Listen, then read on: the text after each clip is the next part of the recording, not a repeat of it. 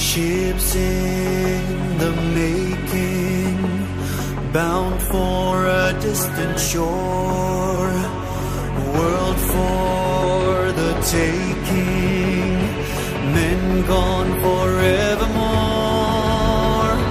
boarding and setting sail. Sexto Continente. Dirigido por el obispo de Orihuela Alicante, Monseñor José Ignacio Munilla.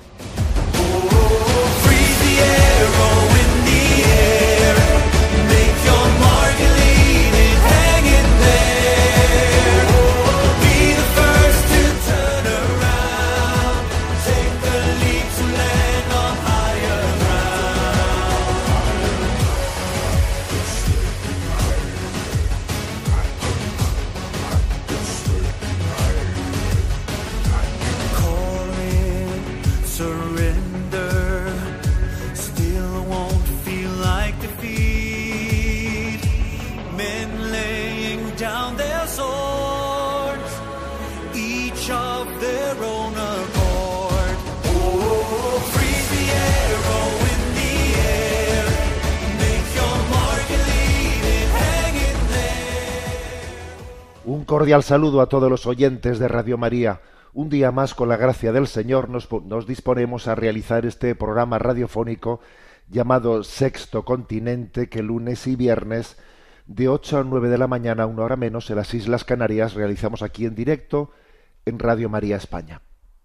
Hoy voy a comenzar la entrada de este programa haciéndome eco de una palabra fuerte, de una palabra profética que han pronunciado los obispos de Ecuador, los cuales han calificado de diabólico el fallo de la Corte Constitucional de Ecuador, ¿no? que legaliza la eutanasia. Primero una pequeña contextualización. Es curioso que dentro de esta tendencia, ¿no? para el nuevo orden mundial, para intentar apoderarse de, de la deriva, ¿no? de nuestra de, de nuestra cultura, provoca la separación de los poderes, ¿eh? o sea, mejor dicho, eh, impide la separación de los tres poderes, ¿no? del poder ejecutivo, del poder legislativo, del poder judicial, y entonces está siempre, de alguna manera, haciendo que no se respete la independencia de estos tres poderes, sino que existan continuas injerencias. Y así como en nuestro caso, ¿no? pues en España, lo que estamos viendo continuamente es como el poder ejecutivo, eh, y el poder legislativo, que, que en ello van de la mano, ¿no?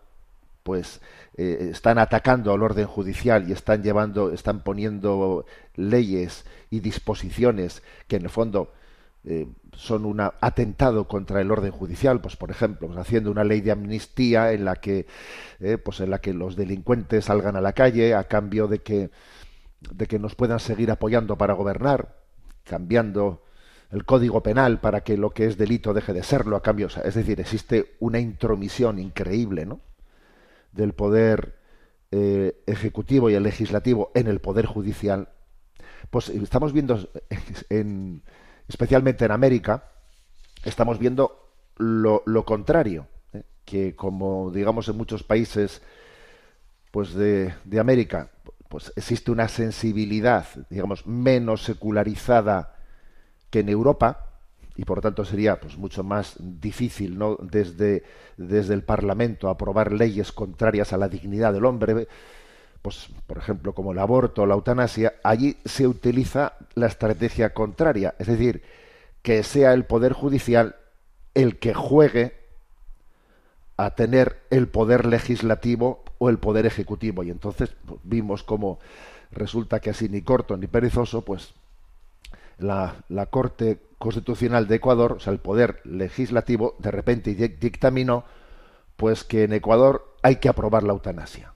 Pero bueno, usted es usted es un juez para aplicar las leyes.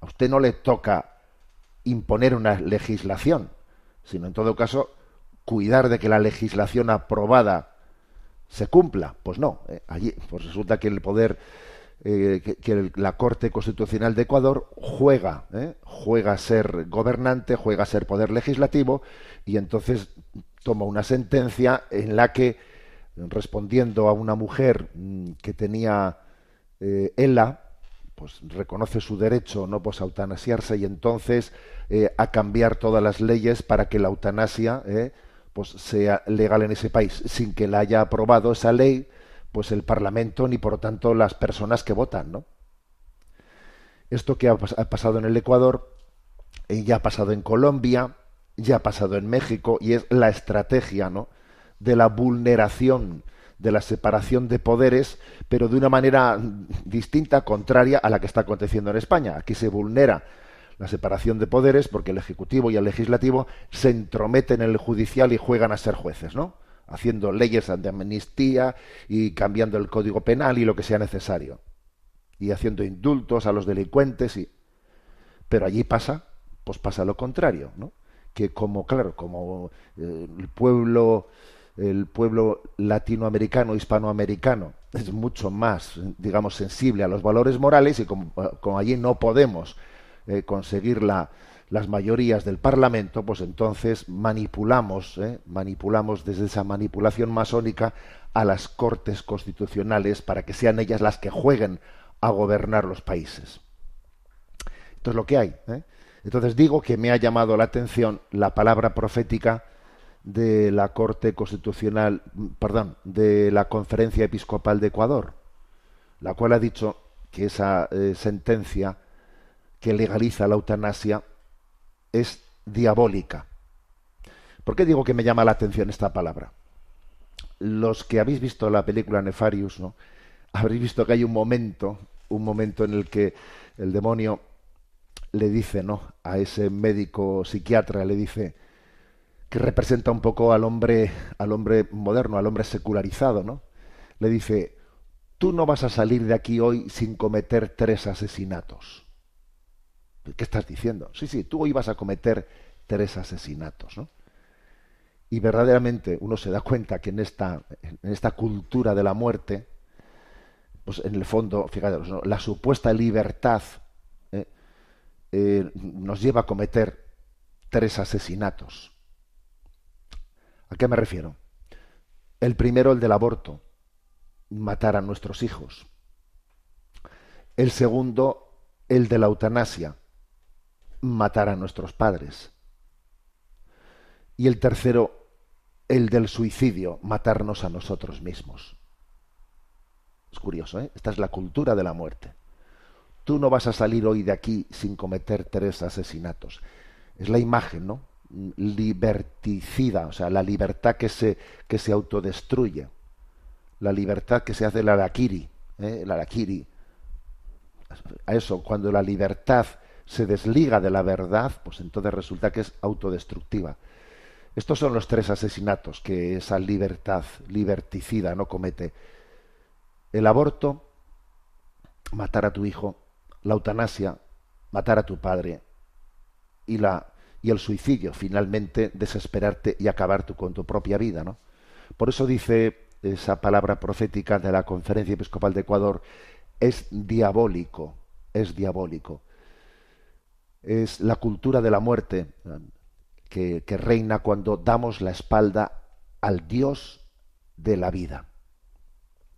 Sexto Continente es un programa que tiene interacción con los que sois usuarios de redes sociales, en Instagram y en Twitter a través de la cuenta arroba obispo Munilla, en Facebook a través del muro que lleva mi nombre personal de José Ignacio Munilla. Los programas anteriores de Sexto Continente están a vuestra disposición tanto en el podcast de Radio María como en las plataformas de Spotify y de Evox y también en el canal de YouTube en Ti Confío y también podéis acceder a los programas anteriores en la página web multimedia www.enticonfio.org, donde hay un apartado de Sexto Continente.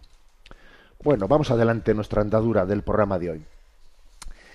Y voy a sacar un tema, un tema que, bueno, que me ha llamado poderosamente la atención ¿eh? y que hace referencia al tema, a la cuestión de las redes sociales y que a mí mismo, a, este que os habla, pues me deja en una duda de discernimiento, porque sabéis que un servidor, pues, pues he hecho una apuesta por intentar evangelizar, eh, pues por tierra, mar y aire, como se dice, ¿no? También en redes sociales, eh, utilizando las redes sociales, ah, por, por, porque soy consciente que desde ella llegamos al hombre, mm, al hombre de nuestro tiempo, allí donde está, porque tiene una potencialidad de comunicar, etcétera, ¿eh? porque de alguna manera nos permiten llegar directamente ¿no?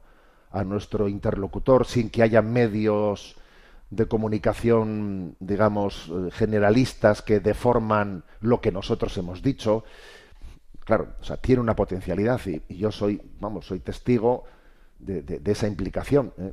Y ahora mismo también, pues en el inicio de la cuaresma, pues también he tomado la, la decisión de, de, abrir una cuenta de TikTok eh, pues desde la página web en ticonfío.org, ¿no? Para, para, intentar llegar a los más jóvenes, etcétera. O sea que yo soy soy testigo de, de, de, la potencialidad de estas redes. Pero al mismo tiempo, ya me escucháis con frecuencia en este programa, que, que, que tengo una preocupación, que cargo con una preocupación importante, porque soy consciente de que estamos utilizando un instrumento que no es inocuo, que no es inocuo, sino que está trucado, está trucado, es como si no tuviésemos más remedio que utilizarlo para llegar a los demás, pero al mismo tiempo su utilización está trampeada.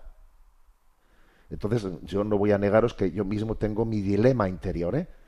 Tengo mi dilema y lucho, no sé, y, le pido a Dios luz de cómo utilizarlo al mismo tiempo eh, haciendo, dejando patente la lucha que tenemos que tener por, por conservar nuestra libertad frente a estos medios trampa. Es muy difícil la cuadratura del círculo.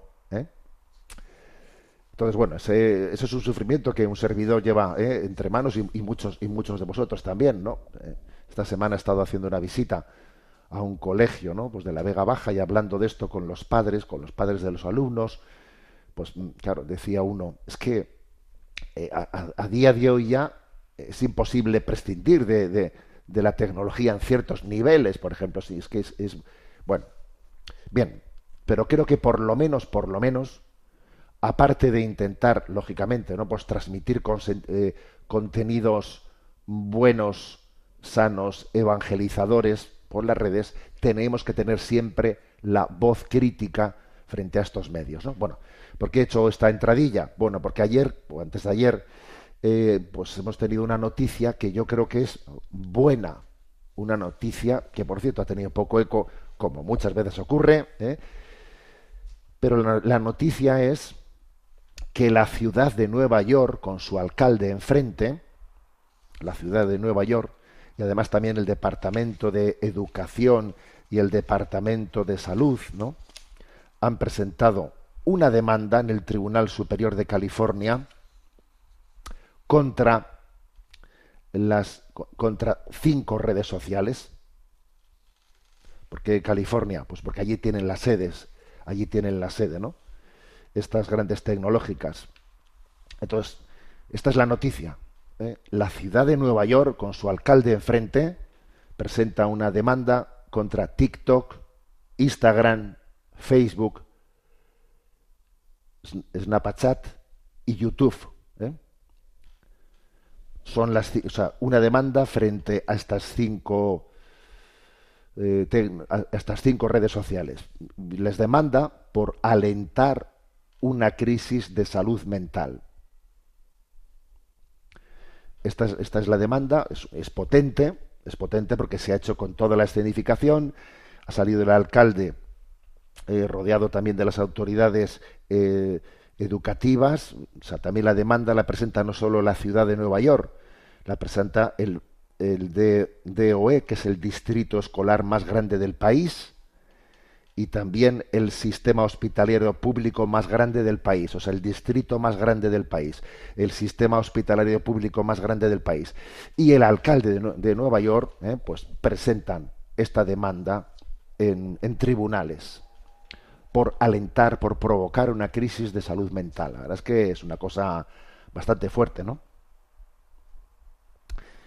Eh, ¿Esto de dónde nace, no? Pues ellos, por cierto, el alcalde es una, persona muy digna de eh, alguien de raza negra, Eric Adams, eh, pues fue policía, tiene 63 años si no me equivoco, eh, fue, fue policía, se retiró siendo capitán, o sea, que es decir, que es un hombre que ha, ha llegado a la alcaldía, ha llegado a la alcaldía desde su trabajo como policía en las calles, lo cual la verdad es que yo creo que le, que le llena de autoridad moral, ¿eh? le llena de autoridad moral el que haya tenido ese recorrido, ¿no?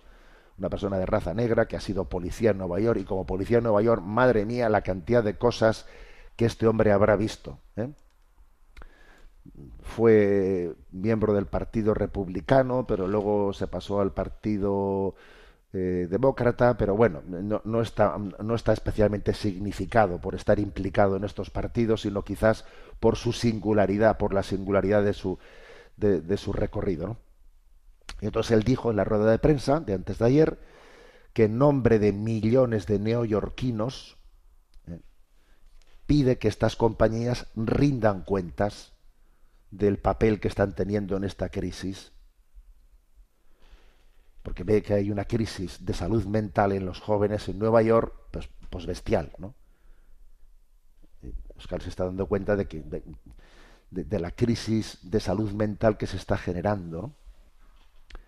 Y además ha anunciado que esta denuncia es parte de una acción más vasta, o sea, más extensa, que, que quieren, ellos quieren hacer un plan pues para ayudar a la vida de los jóvenes de, de la, de la ciudad y de todo y de todo Estados Unidos, ¿no? Entonces, ¿qué es lo que él reprocha? Reprocha que el uso de algoritmos eh, pues es evidente para mantener a los usuarios conectados y para animar a una utilización compulsiva. El diseño de mecanismos similares a los juegos, a los juegos de azar, en el diseño de aplicaciones, eh, igual que cuando vamos, ¿no? Pues a, fijaros, esto gracias a Dios va desapareciendo de algunos bares, pero muchos bares entras tú allí y hay una máquina de juego que está allí llamándote la atención, Vivi, metiendo ruido con lucecitas para que tú vayas como un adicto a echarle dinero a la máquina. Pues dices que se utilizan mecanismos similares, ¿no? También dice hay un abuso de la reciprocidad o sea, como que hacerle sentir al usuario que tiene la necesidad de interactuar con la aplicación. El caso es que la ciudad de Nueva York ha gastado ¿no? el año pasado 100 millones de dólares en programas de tratamiento de salud mental enfocados a jóvenes, ¿no? Y y están pues, pues impresionados. Viendo cómo la innovación y la tecnología ponen en peligro la salud mental de los niños, promueven adicciones y animan a comportamientos insanos. El, en un informe que habían presentado el 24 de enero, eh, anteriormente, se había calificado, en esta gran ciudad de los rascacielos, se había calificado eh, de amenaza para la salud mental eh, la, utilización de las redes sociales en manos de los, jóvenes. Y las habían, en su informe, las habían igualado al riesgo de las drogas y de las armas. Fijaros bien. Esto lo afirma el alcalde de Nueva York. Entonces el, alcalde defendió eh, un informe del Departamento de Salud Mental que apuntaba a que el 77% de los alumnos de secundaria invierten más de tres horas diarias frente a las pantallas. Bueno, los de España bastante más, ¿eh? Además, avisó que no, que no podían quedarse mirando y dejar que las grandes tecnológicas se forren, se forren a costa de la intimidad de los, de los niños, ¿no? Esto, bueno, que coste que llueve sobre mojado, ¿eh? y que de hecho ya hay demandas en 41 estados de Estados Unidos contra Meta, ¿eh? contra Meta, que se dice que es la, la empresa eh, pues la empresa que se ha creado, que es, digamos, un poco como la heredera de, de Facebook, ¿no? El, mes pasado The Guardian publicó unos presuntos documentos internos de Meta en los que la propia compañía calculaba que alrededor de 100.000 niños, usuarios de Facebook e Instagram, son víctimas de acoso sexual a diario. Fijaros, ¿eh? Es un documento interno que salió filtrado. Claro, y cuando salió filtrado, pues Meta eh, pues empezó a poner, o sea, diciendo que eso se había sacado de contexto, que ese era un documento que un documento de trabajo que tenían, pero que se había sacado de contexto. A ver, les habían pillado con el carrito del helado. ¿eh? Y la propia la propia empresa Meta tiene, ¿no? constancia de que unos 100.000 niños diariamente sufren ¿no? acoso sexual a través de, la, de, las redes sociales. Bueno, entonces creo que algo se está moviendo. Algo se está moviendo aquí, de lo cual me alegro muchísimo. ¿eh? Me alegro muchísimo. Yo incluso me habéis escuchado en más de una ocasión, también una reflexión que recientemente hice ante los sacerdotes eh, jóvenes, ante el presbiterio joven de la diócesis de Córdoba. Yo pienso que la, que la Iglesia Católica debería también personarse en estas demandas judiciales. Porque, a ver, porque nos estamos jugando la salud espiritual. Nos estamos jugando la salud espiritual. Eh, esto es una trampa.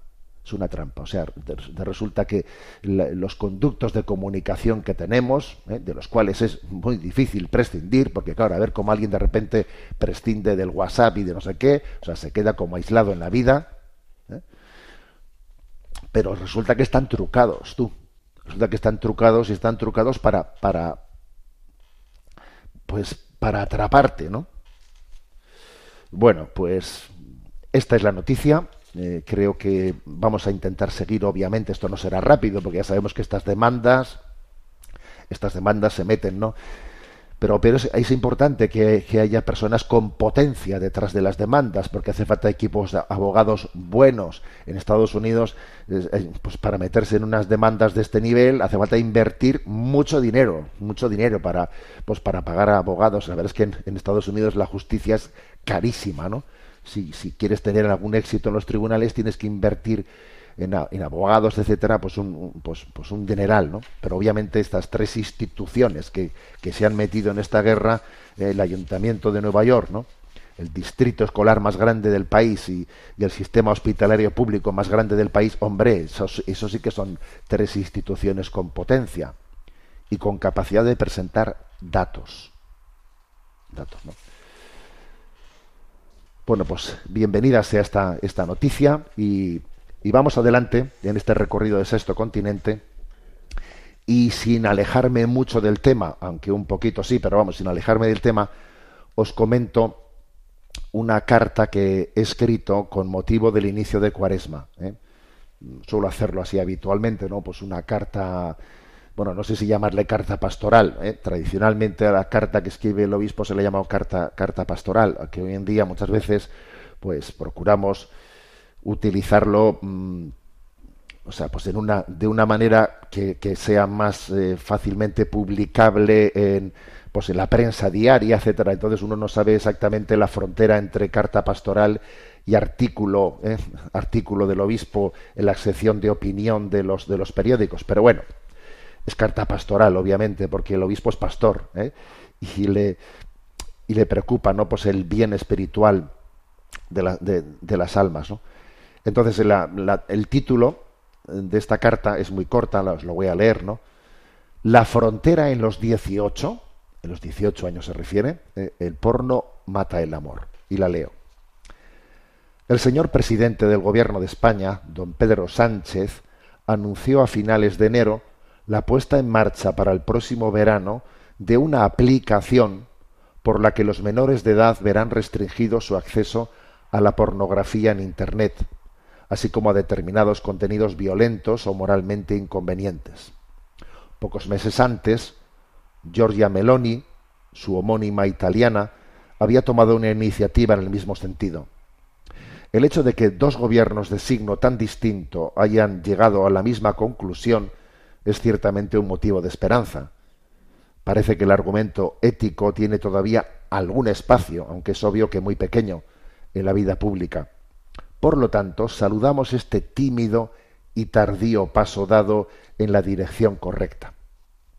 Ahora bien, ¿creemos de verdad que esta iniciativa es un mensaje moral nítido dirigido a nuestros jóvenes? o por el contrario, se trata únicamente de un mero obstáculo técnico que entorpece el acceso de los jóvenes a unos contenidos que son de consumo generalizado por los adultos. Dicho de otro modo, ¿qué autoridad podemos tener ante un adolescente para decirle que tiene vetado el acceso a unos contenidos a los que acceden libremente los adultos? Básicamente es la misma autoridad moral que pueda tener un padre consumidor de marihuana cuando le prohíbe a su hijo fumar canutos. Las estadísticas nos dicen que estamos ante una prohibición en la que se impone la potestad de los adultos sobre los menores, pero sin autoridad moral alguna.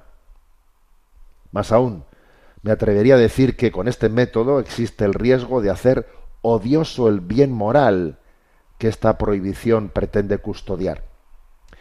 Y de lo que no me cabe la menor duda es que al poco tiempo se generalizarán numerosos recursos para burlar el veto tecnológico.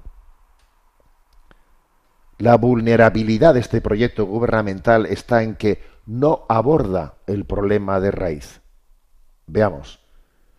¿No había anunciado el Partido Socialista su decisión de prohibir la prostitución en España?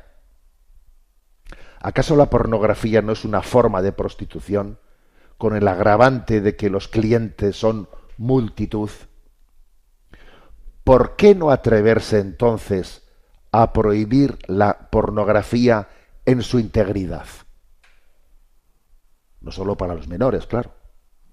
¿No decíamos que el motivo para prohibir la prostitución es la defensa de la dignidad de la mujer? Por otra parte, es obvio que desde el punto de vista tecnológico es más viable una prohibición total que un veto parcial, como lo demuestran los bloqueos impuestos en Internet tras la invasión de Ucrania por ambos lados, ambos, ambos bandos. Lo cierto es que el problema moral es muy grave y está muy extendido. La dignidad de la mujer es despreciada y vejada abiertamente, al igual que la del hombre, por cierto. Los daños en el seno del matrimonio son muy grandes, ya que la pornografía distorsiona completamente la vivencia de la sexualidad. Nuestros centros de orientación familiar, auténticos hospitales de campaña, en palabras del Papa Francisco, en los que la Iglesia Católica ayuda a los matrimonios en crisis, están siendo testigos de ello. El porno mata el amor, más aún, con el paso del tiempo, nos estamos dando cuenta de que cuando desgajamos el amor del sexo, este último se convierte en una droga con poder adictivo. ¿Por qué no se combate con decisión esta pandemia de la pornografía tan extendida en nuestra sociedad, con consecuencias tan nocivas? Del pan y circo de los romanos hemos pasado al porno, fútbol y cerveza. Y es que la esclavitud más consolidada es la que consiste, es la que consigue que los esclavos sientan placer en serlo. Y en esas estamos. Y por cierto, aprovecho la oportunidad para compartir mis sospechas por el hecho de que el anuncio del gobierno español de perseguir la prostitución no se está concretando con el paso del tiempo. En resumen, la frontera entre el bien y el mal no está en la mayoría de edad. Eso que es radicalmente malo para el adolescente lo es igualmente para los adultos.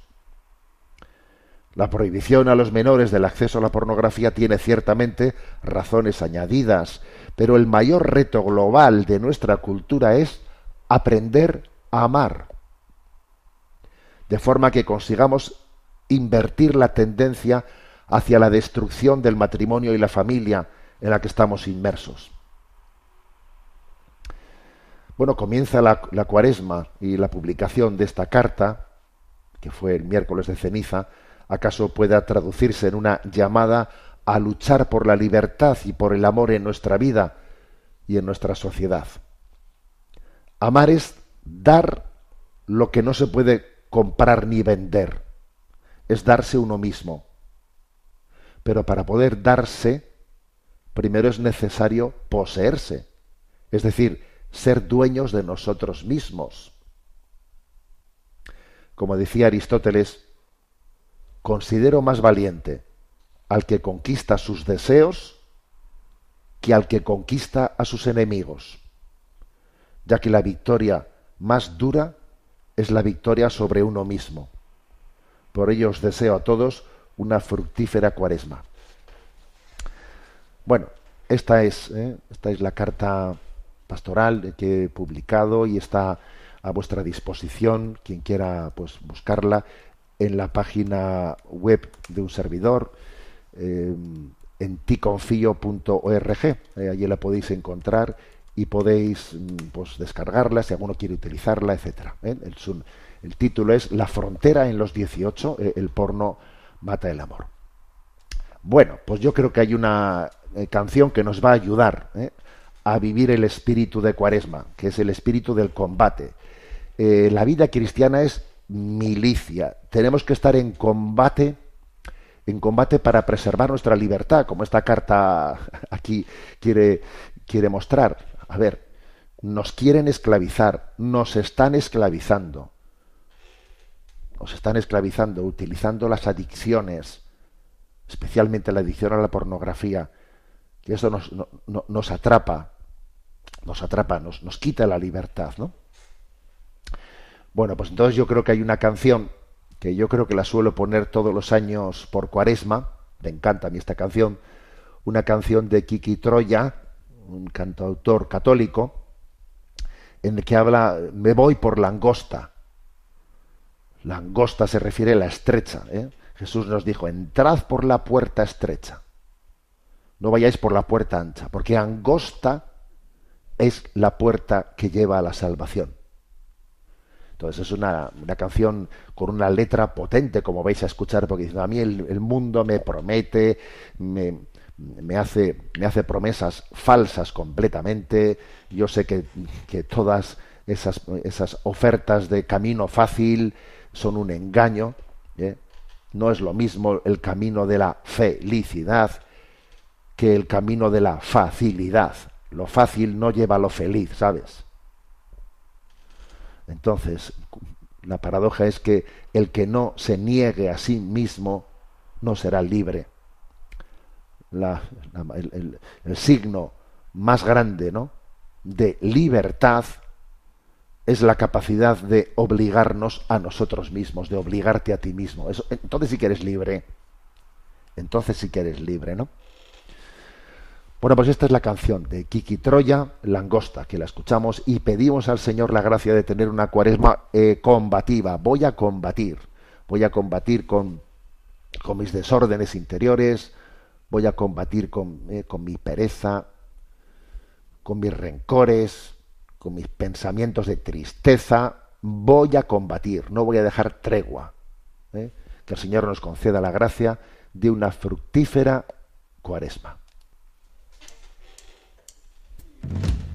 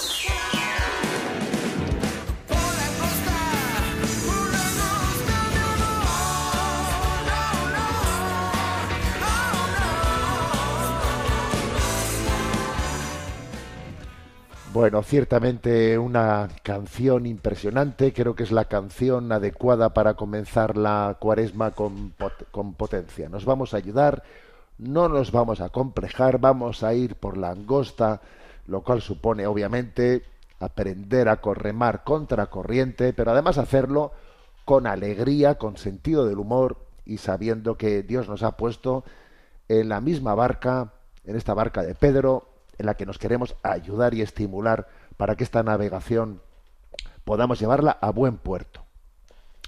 Bueno, pues vamos a dar paso eh, a, las- preguntas eh, de los oyentes. Sabéis que el correo electrónico habilitado para poder hacer las preguntas es sextocontinente arroba radiomaria.es. Vamos a pedir que nos presenten las preguntas seleccionadas desde la emisora. Buenos días. Pues la primera pregunta es de Hugo de Zamora, que mm, dice lo siguiente. Buenos días, Monseñor. Es una alegría muy grande para mí participar en Sexto Continente. Mi pregunta es, escuché que el Papa dijo en una entrevista que sería una hipocresía que alguien que bendice a un empresario que explota a los obreros luego se niegue a bendecir a una pareja de homosexuales. He escuchado críticas contra estas palabras del Papa, pero a mí me parece que debe de existir una coherencia en todos los campos de la moral, no solo en el campo de la sexualidad, o tampoco solamente en el campo del trabajo, sino en todos los campos. Le agradecería una palabra. Pues creo que es correcta ¿eh? esa reflexión que hace el oyente. Es que es muy importante ¿no? que nuestros principios morales no sean únicamente en, un, en una faceta determinada de la moral. En este programa ¿eh? de Sexto Continente, sabéis que tenemos ese apartado del DOCAT, de, de, profundizar en la doctrina social de la Iglesia en todos sus ámbitos, en el ámbito del trabajo, en el ámbito de la cultura, en el ámbito de la política, en el ámbito de la familia, ¿no? O sea, es clave ¿eh? que exista coherencia en todos los ámbitos. De lo contrario, tenemos el riesgo de que nuestras afirmaciones morales sean más ideología que coherencia moral, ¿no? Entonces, a ver, pongo un ejemplo. Vamos a poner un ejemplo para que sea fácil entender, ¿no?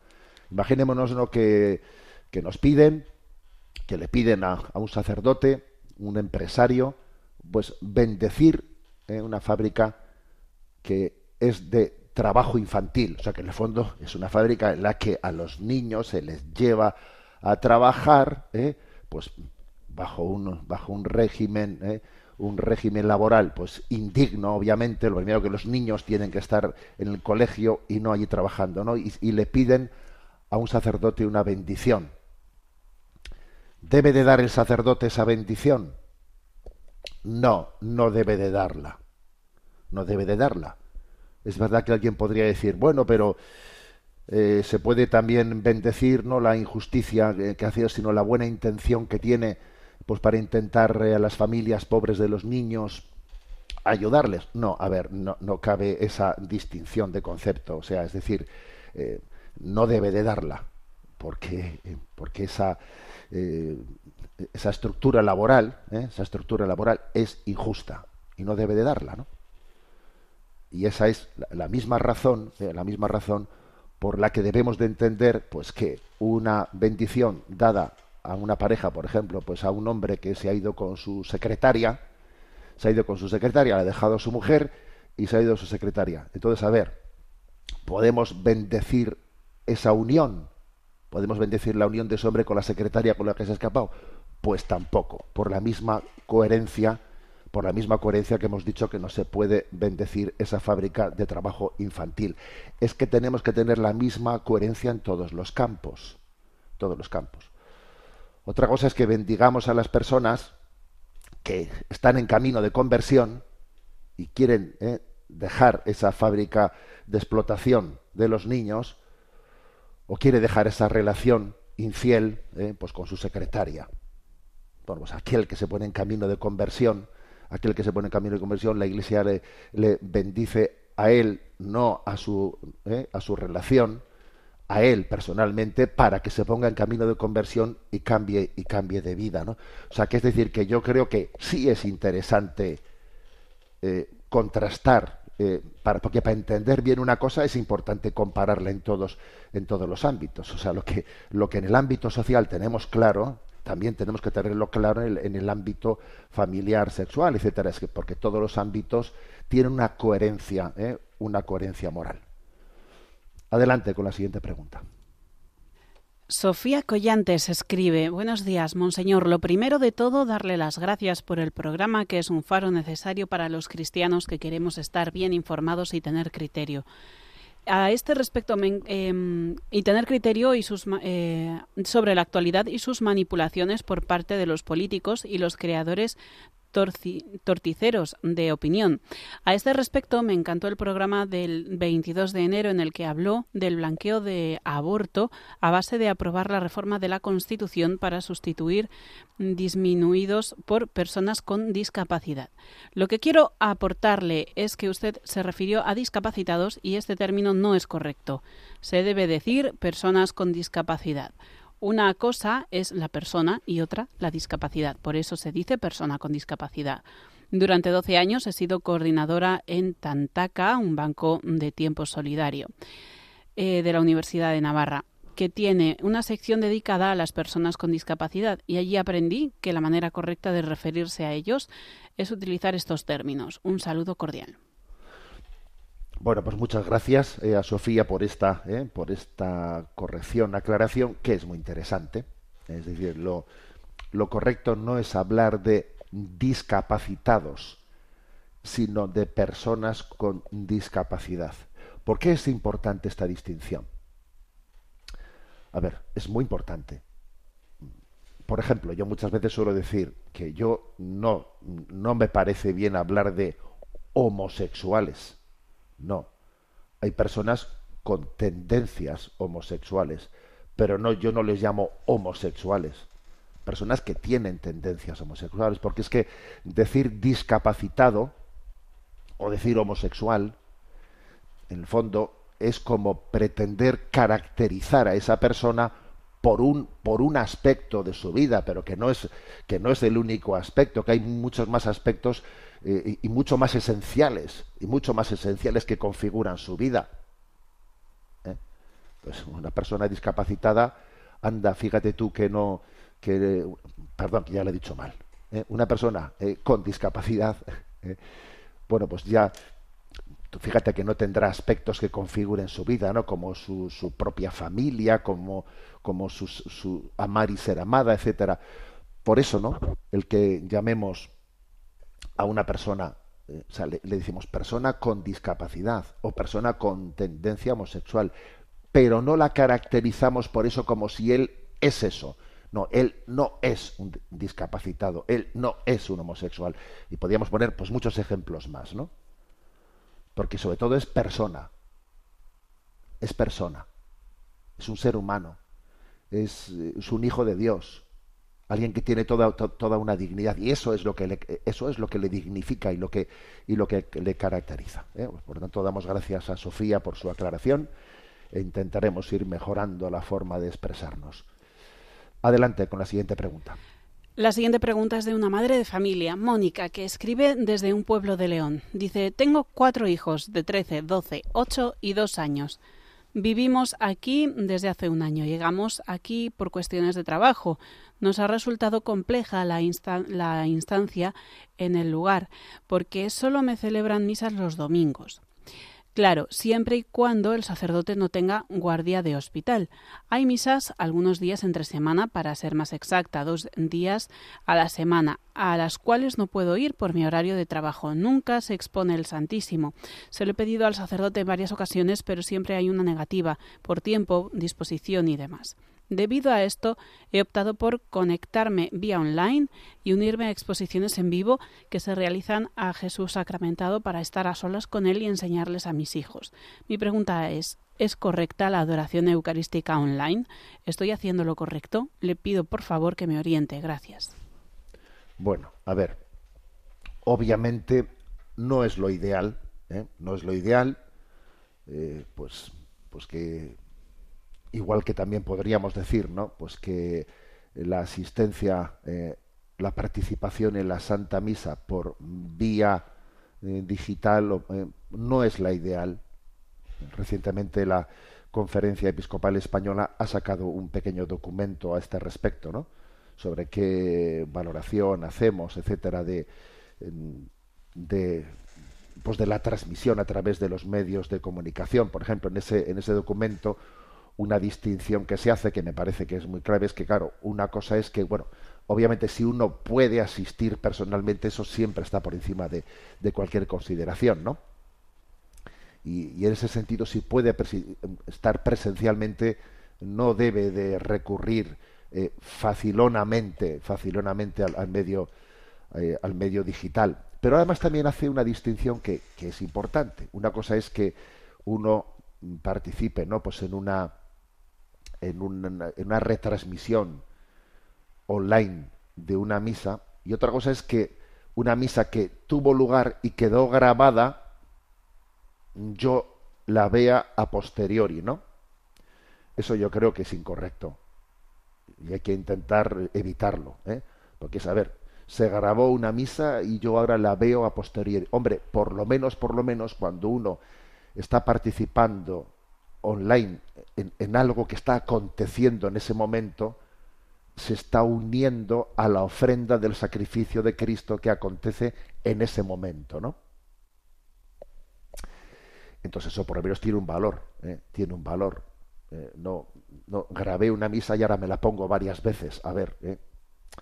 entonces bueno, ya sé que estoy respondiendo algo que va más allá de lo que esta madre esta madre ha preguntado, ¿no? Pero yo decirle que, por supuesto, pues ella está en, un pueblo de León donde no puede tener eh, la Santa Misa como ella quisiera diariamente, donde no puede tampoco enseñarles a sus hijos la adoración eucarística, y entonces ella se conecta online a una adoración eucarística les enseña a sus hijos a adorar. Pues bendita, ¿eh? bendito sea Dios y bendita madre que, que intenta introducir a sus hijos en la adoración eucarística luego pues cuando eh, cuando llegue el momento no de poder hacer una visita a un santuario a un lugar en donde se pueda hacer la adoración eucarística pues esos hijos habrán sido educados habrán sido introducidos no han sido introducidos y es, y es hermoso.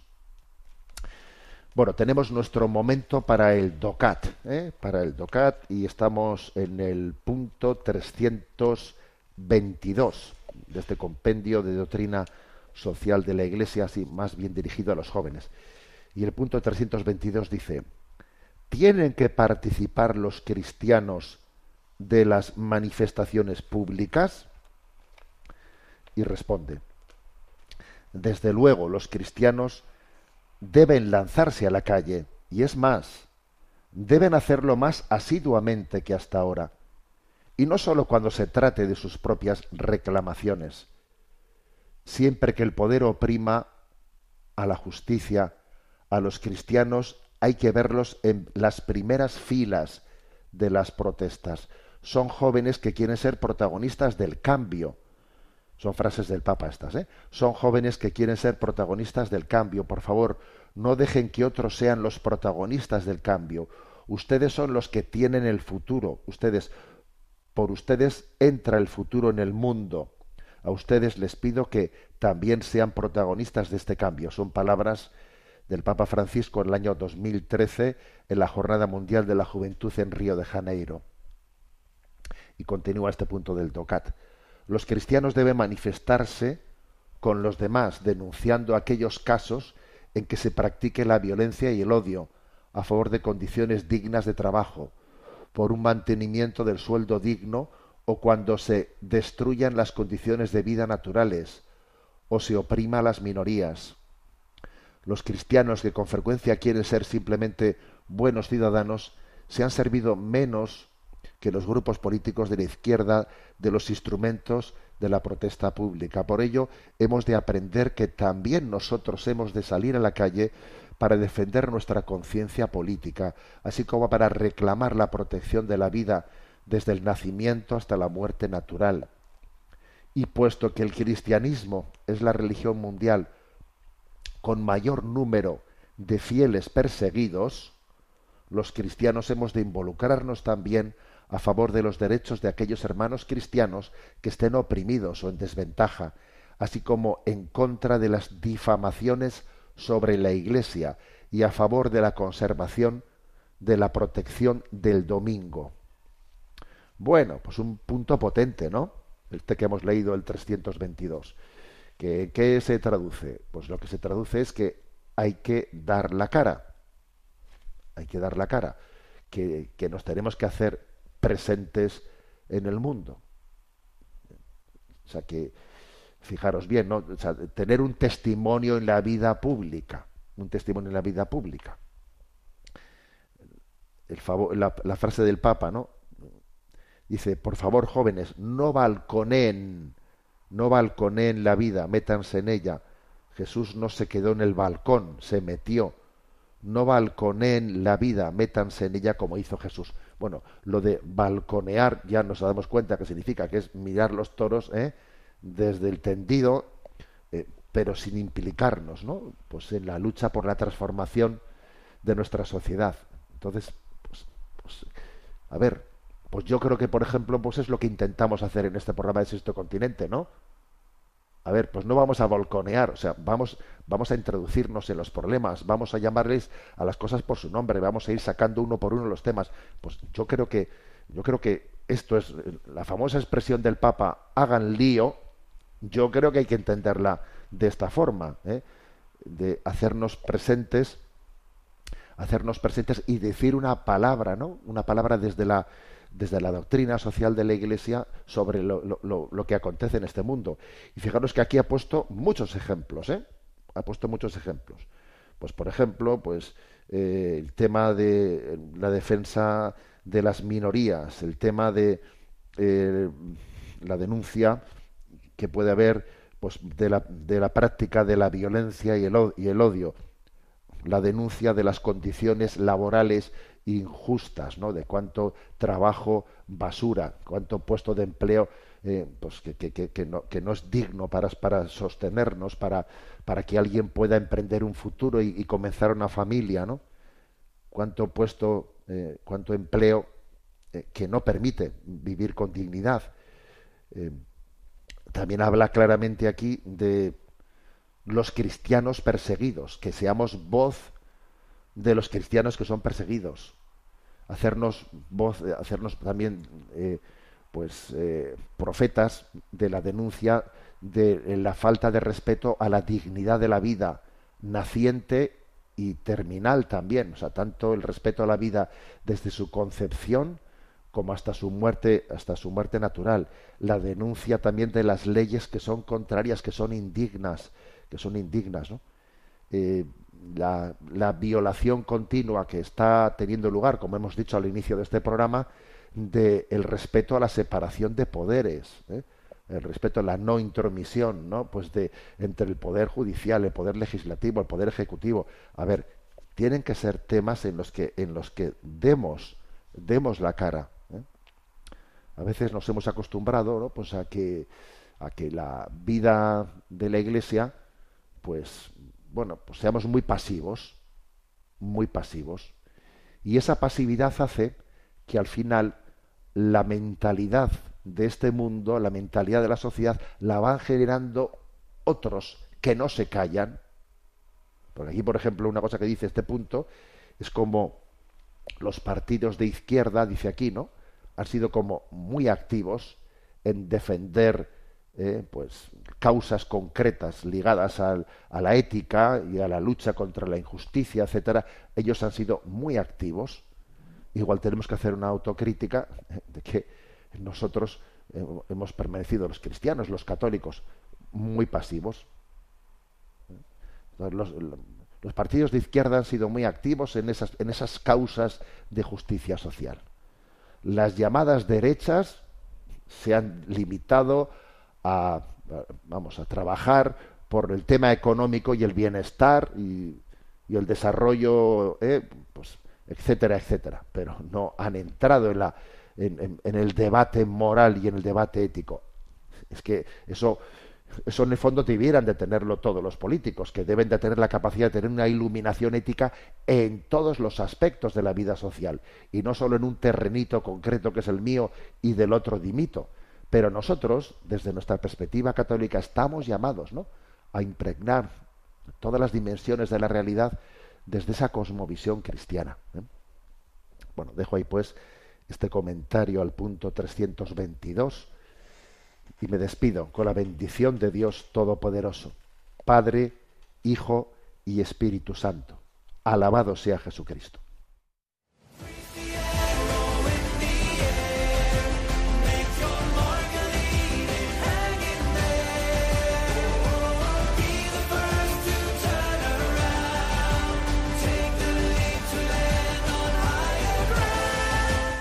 Finaliza en Radio María Sexto Continente, dirigido por el obispo de Orihuela Alicante, Monseñor José Ignacio Munilla.